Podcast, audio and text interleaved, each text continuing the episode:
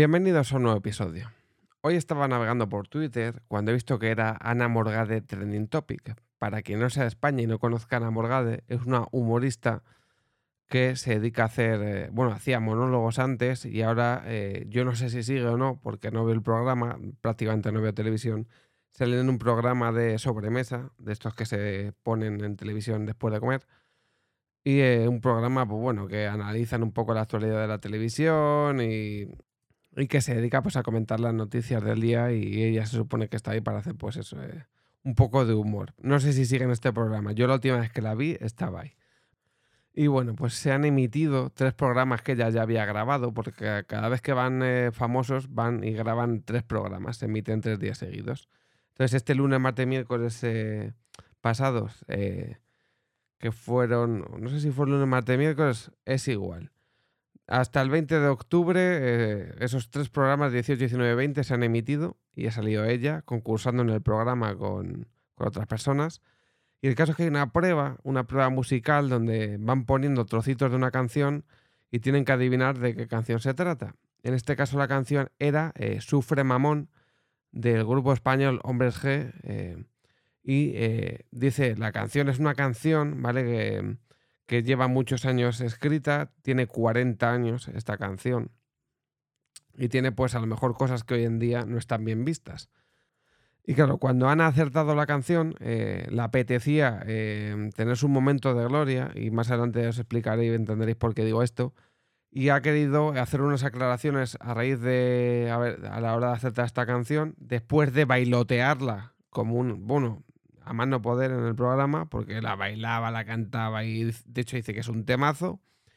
Y el presentador, tres cuartos más de lo mismo, pues una vez acabado lo que es la prueba, eh, hace dos reivindicaciones, ¿no? Eh, la da por, hacer su alegoría feminista y hace dos eh, alegaciones. La primera es en una parte de la canción donde, donde dice iré a por ese marica o algo así, ¿vale?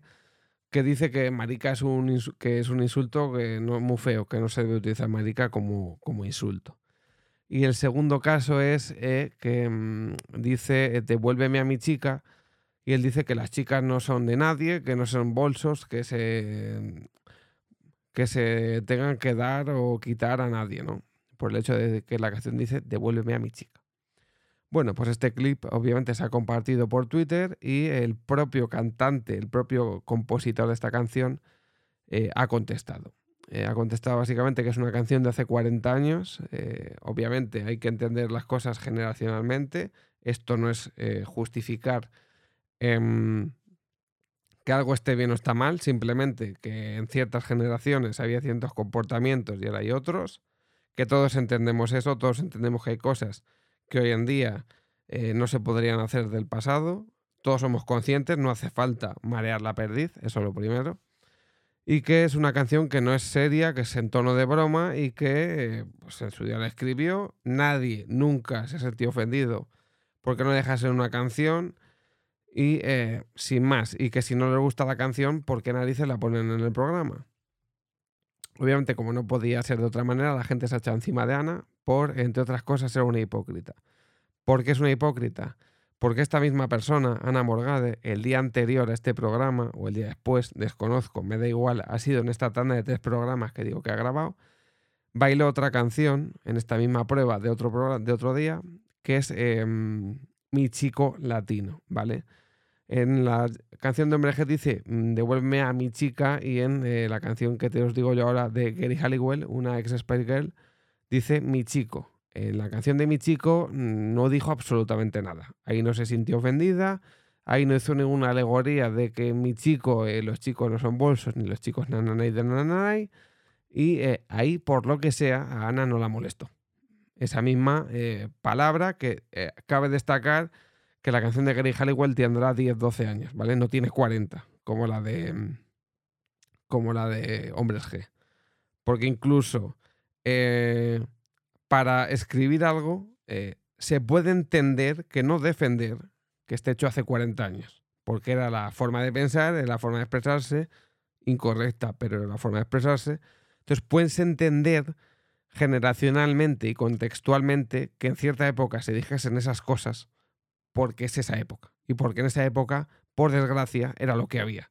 Entonces, simplemente para contextualizar y entender una letra de una canción, la llevas a su punto donde se creó y, no te parece tan raro, aunque estés en desacuerdo, que se escribiese eso. Entonces, de ahí que me parezca eh, una hipócrita. Porque en el mismo programa y con solo un día de diferencia, criticó una cosa que afectaba a las mujeres, pero no criticó una que afectaba a los hombres. Entonces, si vas a quejarte, lo primero que si te vas a quejar, no te pongas a bailar como una. Eh, no sé cómo decirlo, eh, como que la estaba gozando, ¿vale? La canción. Que no se veía que le pareciese mal. Que hizo la aclaración como para ser una bien queda, ¿no? Por decirlo de alguna forma. Si te parece mal, entonces, ¿qué haces haciendo eso? O sea, si te parece mal, pues bailará de tal y luego dices. Como que no vino al caso, que se notó que fue una cosa para ser oportunista. Y en cuanto respecto a lo de lo que digo, de, em, de algo, contextualizarlo en la época, obviamente, eh, utilizar marica como, como, como insulto, pues obviamente no está bien, aunque entre los propios homosexuales muchas veces se lo llaman, entonces no sabes muchas veces ciertas palabras.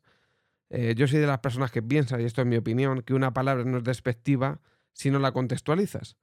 Porque si entre amigos os lo llamáis y, sabéis que entre vosotros que no es un insulto y os lo decís, eh, como se dice vulgarmente, con cariño, yo le puedo decir a un amigo mío, oye, tú hijo puta, y no le estoy llamando hijo de puta per se, como sería insultando a su madre, porque eh, estamos en un tono coloquial entre los dos y los dos entendemos que no es un insulto, que es una forma de colegueo.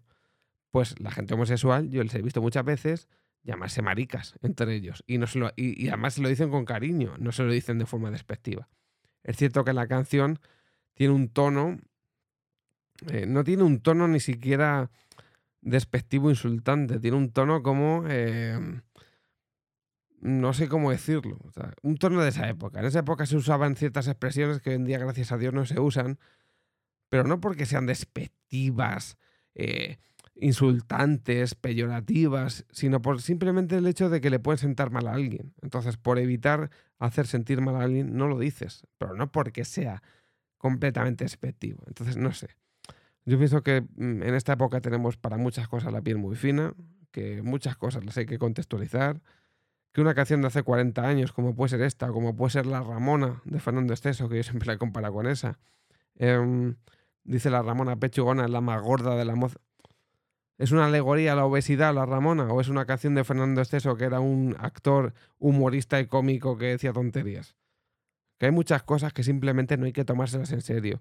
Una canción que la ha escrito una persona, habrá que escribirle, habrá que, perdón, habrá que preguntar a la persona que la ha escrito, que es la única, repito, la única, porque la ha escrito él o ella, que conoce el significado real de esa canción.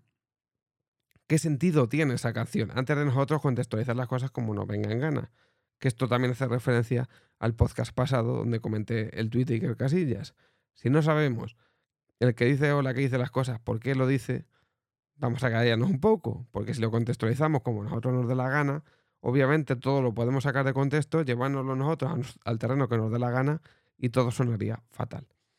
Pues aspectos por el que os digo que esto que he leído y que he visto de Ana Morgade simplemente, simplemente me parece una persona que ha querido ser oportunista que ha querido tener su momento de gloria haciendo una eh, alegoría a, pues a, nadie sabe qué, porque al final todo el mundo sabe que una canción con tantos años que pues, pues hoy en día puede sonar mal, obviamente, y todos estamos de acuerdo y nadie está a favor de que se escriban ciertas cosas, pero que no sé, que al final cuando entiendes que es una canción que se escribió en una época en la que había otra mentalidad para ciertas cosas, pues entiendes que en esa época no se pensaba o no se tenía el criterio que se tiene ahora y ya está y punto. Y no por eso lo estás dando por bueno. Simplemente das por bueno ahora que ahora no se hace eso. Y ya está.